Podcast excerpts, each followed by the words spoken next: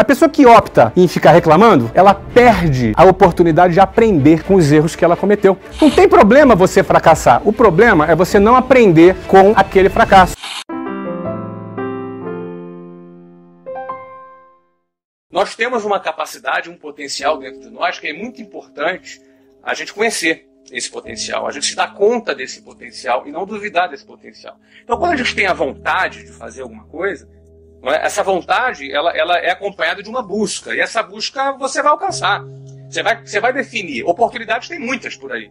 Você tem oportunidade de negócio online, você tem oportunidade de negócio offline, você tem oportunidade de negócio na área da indústria, na área da, de produtos, na área de serviços. Cada oportunidade dessa obviamente vai ser acompanhada de uma necessidade de investimento, não é? Para você fazer aquela ideia acontecer. Mas uma coisa é certa, aí já é um outro departamento. Mas primeiro vem a vontade, depois a escolha. E essa oportunidade você vai se esbarrar com ela. Eu, eu nunca, por exemplo, imaginei que fosse trabalhar com curso de inglês. Eu não planejei quando eu era pequenininho, ah, quando eu crescer eu vou abrir uma escola de inglês. Não é assim que o negócio acontece. Não é? Eu estava lá fazendo eu, é, tranquilo fazendo meu curso de ciência da computação e comecei a trabalhar com curso de inglês e me deparei com uma oportunidade. Eu enxerguei a, a, a, as transformações que estavam acontecendo no mercado brasileiro, a entrada das empresas internacionais, o início da globalização. Menos de 3% da população brasileira falava inglês. O inglês se tornou fundamental para que alguém é, é, crescesse profissionalmente, pudesse é, conquistar é, é, novos cargos numa empresa multinacional, por exemplo. Eu enxerguei essa oportunidade e come começamos a desenvolver um sistema de ensino que não levasse 7, 8, 9 anos de duração, porque quem tem está no mercado de trabalho não pode levar é, 8 anos para aprender inglês, o cara está morto. Eu não planejei trabalhar no curso de inglês. O meu planejamento quando eu comecei a trabalhar no curso de inglês era: eu preciso ganhar um dinheirinho para pagar o restaurante e o cinema da minha namorada. Eu tinha 19 anos de idade e ela tinha 16 anos na época, e eu, eu não queria depender dos meus pais, eu queria um dinheirinho para pagar cinema, pagar restaurante para minha namorada. Esse era o meu objetivo, esse era o meu planejamento. Só que no caminho, no rumo, ao conhecer, ao me aprofundar, ao, ao trabalhar na área comercial dessa escola de inglês, eu, eu, eu enxerguei uma oportunidade. Não é? E em cima dessa oportunidade, em cima, aí eu já comecei a fazer um planejamento. Entendeu? E aí daí vem, vem a execução desse planejamento. Ah, voltando àquela primeira pergunta, eu também não tinha dinheiro. Eu não tinha dinheiro, eu não tinha é, um recurso da minha família, meus pais não tinham condições de, de me ajudar, eles me davam só apoio moral, não, é? não condições de me dar apoio financeiro, é, mas eu tinha um projeto. Então, meu primeiro objetivo, minha primeira, uh, meu primeiro recurso, eu chamei um amigo, apresentei para ele a minha ideia. Eu já tinha quatro anos atu atuando em escolas de inglês, ou seja, eu já, eu já, já tinha conhecimento do setor, não é? já tinha o meu planejamento ele não era um planejamento é, só teórico, ele já tinha já características práticas, porque eu tinha trabalhado quatro anos na, naquela pequena rede de escolas de inglês. E aquele meu amigo comprou a ideia. Pô, legal. E o que, que ele precisava fazer? Ele precisava vender um Voyage 86 que ele tinha. Era em 1991, então era um Voyagezinho já, já rodado. Precisava vender o Voyage dele e ele ia ser meu sócio na abertura dessa primeira escola. Da primeira escola que foi na, no centro do Rio de Janeiro. Ah, na Rua da Alfândega, na esquina com a Avenida Rio Branco.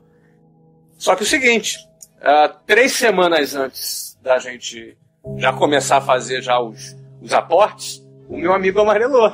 Ele ficou com medo de perder o voyage dele. Aí amarelou. O cara amarelou, ficou com medo. Deu um pavor no cara lá e ele saiu fora. E eu fiquei na mão. Eu já tinha pedido demissão do meu trabalho. Já tinha um grupo de pessoas que estavam acreditando em mim, que iam ser os primeiros funcionários, já aguardando a inauguração da primeira escola. Sim. Né? Eu já tinha falado para várias pessoas e agora não tinha o Voyage velho desapareceu, virou fumaça e eu não tinha grana. E agora? O que, que eu vou fazer? Não é precisava do recurso. Então, primeiro vem a vontade, depois você define o projeto, aí eu posso dizer, aí você precisa do recurso. No meu caso, eu tinha definido o recurso, o cara vendeu o, o Voyage dele lá, ia botar mais um dinheirinho lá e estava resolvido o problema. De repente eu fiquei sem capital, sem o meu capital inicial. Não é? Bom, eu conversei lá com a minha gerente de banco, consegui um cheque especial. Então, meu, minha primeira escola eu abri com 20 mil reais do cheque especial a uma taxa de juros de 12% ao mês. Não é nada assim que academicamente fosse uma sugestão. Mas eu vou dizer para você que um empreendedor, quando ele quer fazer alguma coisa, ele faz. Quando ele quer fazer alguma coisa, ele arruma um jeito de fazer. Não é? Essa é a questão. A vontade, a certeza do cara, quando ele acredita no negócio dele, ele é tão grande, isso toma conta dele, que aqueles 12%, que cá para nós é um, é um juros extorsivo ao ano, em juro composto deve dar quase mil por cento ao ano, é, é, um absurdo, não é? é você, você cobrar 12% ao ano, né, de, de, é, é uma coisa é, realmente extorsiva. Mas eu estava pegando aquele cheque especial, estava beijando ele, porque aquele cheque especial era a minha alternativa que eu tinha para abrir a primeira escola, não é? Então, a, a, eu considero que. Agora, por quê? Porque a minha vontade estava muito definida. Sim. Eu tinha um outro capital, que era um capital intelectual, um capital, um capital de experiência, Sim. um capital Sim. de conhecimento, porque o meu trabalho era um trabalho na área comercial. E nessa empresa, o meu trabalho era fazer a captação de alunos. Né? Então, eu era responsável lá nessa empresa por captar novos alunos para a escola. Então, para mim, isso foi muito importante, porque ah, ah, tudo bem, os 20 mil reais deu para comprar umas cadeiras, botar uns quadros, dar uma pintura lá e começar a primeira escola. Tá, mas como é que eu pagava o aluguel de 400 metros quadrados, o andar inteiro, na Rua da Alfândega, esquina com a Avenida Rio Branco, no Rio de Janeiro, um endereço nobre? Como é que eu pagava o aluguel? Mas antes disso, né, como é que eu aluguei esse espaço? Eu tinha que encontrar um louco. Depois de você de eu tentar em 15, 20 imóveis e ninguém querer me alugar, porque eu não tinha fiador, porque eu não tinha garantia, não é? Uh, e aí, até a hora que eu encontrei um louco, que topou. Eu contei a história para ele, ele acreditou e ele topou. Agora, o detalhe aqui, eu devo ter tomado uns 30 não, né? Sim. É? A questão é, quantos não teriam desistido no décimo não? No vigésimo não? No vigésimo nono não? Não é? Eu sabia, por isso que eu te falo, a vontade, isso não é ajuda não, entendeu, gente? Isso é prática, é uma coisa muito prática. É? A vontade de, de, alguém que quer empreender, ele é um fator muito determinante, especial em situações adversas como essa. Eu não tinha, eu não tinha fiador. Na realidade, assim, eu tinha um fiador que era meu pai, que era um apartamento de, que custava na época talvez 35 mil reais na periferia do Rio de Janeiro, que não garantia nem três aluguéis de condomínio e IPTU junto. Ou seja, não é garantia. Não é? Então o cara que, que topou alugar, ele teve que acreditar na história, teve que acreditar no projeto. Você precisa ter o poder de comunicar teu, o teu negócio. Né? Eu tive que vender o um negócio para um amigo do Voyage, mesmo ele desistindo, eu tive que vender a ideia para o cara. O cara do, do imóvel, para a equipe que estava trabalhando com a gente, porque aquelas pessoas estavam trabalhando no projeto, acreditando naquele projeto, que elas poderiam crescer dentro dele. Tá? No mínimo, teriam que acreditar que o projeto ia dar certo não é? Porque a natureza de um curso de, de idiomas, ele precisa de vários funcionários, né? Então a gente talvez inaugurou com uns 12 ou 15 funcionários. Como é que fazia para pagar esses 12 aqui funcionários no outro mês, pagar o aluguel? Tinha que vender. Acho muito importante a estratégia para você definir para onde você está indo. Então, para mim, na, naquele momento, estava muito bem definido. O inglês se tornou um idioma, um, um idioma fundamental na década, início da década de 90. Então, então o inglês não era mais como na década de 70, por exemplo, onde se aprendia francês na escola. Era, era algo desejável. Não, ali na década de 90, o inglês se tornou algo fundamental. As pessoas precisavam falar inglês para poder crescerem e terem acesso, depois veio a internet, acesso a conteúdos e por aí vai.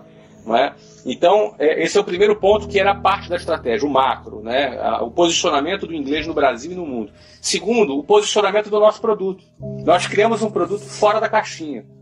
As escolas de inglês trabalhavam ensinando inglês para crianças e adolescentes. A gente criou um curso para adultos. Porque o curso para adultos, dentro desse contexto, era um curso que precisava ter outras características. Eu não podia botar um adulto junto com uma criança em sala de aula. Então eu tinha que pegar, tinha que formatar todo um modelo operacional para aquele público adulto, de maneira a atender às necessidades dele. Em primeiro lugar, um curso mais rápido. O adulto não queria, é, o adulto não quer ser professor de inglês. O cara é engenheiro, ele quer ser professor de inglês? Ele não quer. Se ele quiser ser professor de inglês, ele faria letras. Então, como ele é engenheiro, ele quer aprender inglês rápido. Agora, o que eu vou ensinar para esse cara? Vou ensinar para ele as regras gramaticais, a análise sintática, as, as, as, os sistemas de formações linguísticas, morfo, morfologia. Eu vou ensinar para ele o que é necessário para ele falar, ler, escrever e, e, atingir o objetivo dele. Então, por isso que a WhatsApp criou um curso de, de 18 meses. Então, isso era parte da estratégia. Um produto que oferecesse ao público adulto uma solução mais rápida para ele. É? Então, uma vez definido isso, aí a gente foi para a parte operacional. Precisa ser um curso com flexibilidade de horários, precisa ser um curso que atendesse que não misturasse, que não botasse criança junto com adultos, que tivesse uma turma homogênea. É? Então tudo isso faz parte da estratégia. Uma vez que a gente definiu E no, e no meu caso, por exemplo, Seite, eu já trabalhava há quatro anos no setor, Sim. então eu já tinha o termômetro, né? Então, assim, uma vez definido isso, a estratégia agora é trabalhar. É meter a mão na massa e fazer acontecer. Entendeu? Tem gente que às vezes gosta de ficar no ar-condicionado, né? Não, eu estou fazendo estratégia. Entendeu? É o cara preguiçoso tirando onda de intelectual, entendeu? Tem hora que tem que trabalhar, tem hora que é mão na massa. Está definida a estratégia? É mão na massa. Mão na massa era o quê? Vender. Foco era o quê? Captar alunos. Não é? E prestar um bom serviço. Então tinha que captar alunos e prestar um bom serviço.